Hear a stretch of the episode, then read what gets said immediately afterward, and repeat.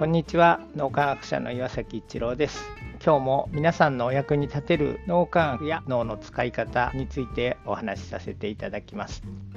感情は独創性や柔軟性に影響を与えることが分かっています。例えばポジティブな感情は柔軟性や創造性を高めますがネガティブな感情は独創性を高めることがあります。とがあります。ただその一方でネガティブな感情でいると柔軟性が低くなるということも分かっています。ところが応体験というのはポジティブとネガティブの両方の側面を持ってているので柔軟性や創造性を高めるのと合わせて独創性も高めることがイタリアの研究から分かってきました。応体験の特徴の一つはあまりの広大さ悠久さ素晴らしさに心を打たれて既存の枠にその体験を吸収することができなくなると。そうすると精神構造を拡張するということが起こります。その精神構造を拡張する大きなものでは宇宙と一体になった感じが起こると言います。応体験をして精神構造が拡張すると新しい視点を生み出すことが独創性や柔軟性創造性として現れてくるということです。ちょっと引き慣れになりますけども脳宮妃検定というのはいろいろな方に独創的なものだと言っていただいております。本当にありがたいことだと思っています。脳宮妃というのはもともと僕自身が応体験をして例えばクレアに人を信じることの素晴らしさを教えてもらったり稲森和夫さんの哲学に出会ったりあるいは集合知性というものが脳科学的にきちんと証明されているんだというところで僕自身が応体験をしてそれが元になって脳磨きというものが今まで形作られてきました。しかもそれを毎日脳磨きの仲間と一緒に実践しているというそういう地味な積み重ねがあって独創的と言っていただけるようなものになってきました。応体験をしてそこから独創的なもの創造的なものそして非常に柔軟な考え方で非認知能力の検定というものが作られてきました。一緒に脳免疫をしてくださってる皆さんに本当に心より感謝申し上げたいと思います。その積み重ねがあったからこそこのようなことができるんだと思います。これも皆さんのおかげです。本当にありがとうございます。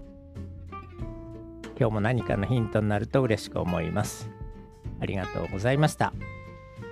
この3分脳磨き気に入られた方はメルマガでも脳磨きのことを発信していますので脳磨きメルマガ検索してみてください。そちらからも脳磨きあるいは最新の脳科学のことを学んでいただくことができます。皆さんのお役に立てると嬉しく思います。今日も素晴らしい一日をお過ごしください。脳科学者の岩崎一郎でした。ありがとうございました。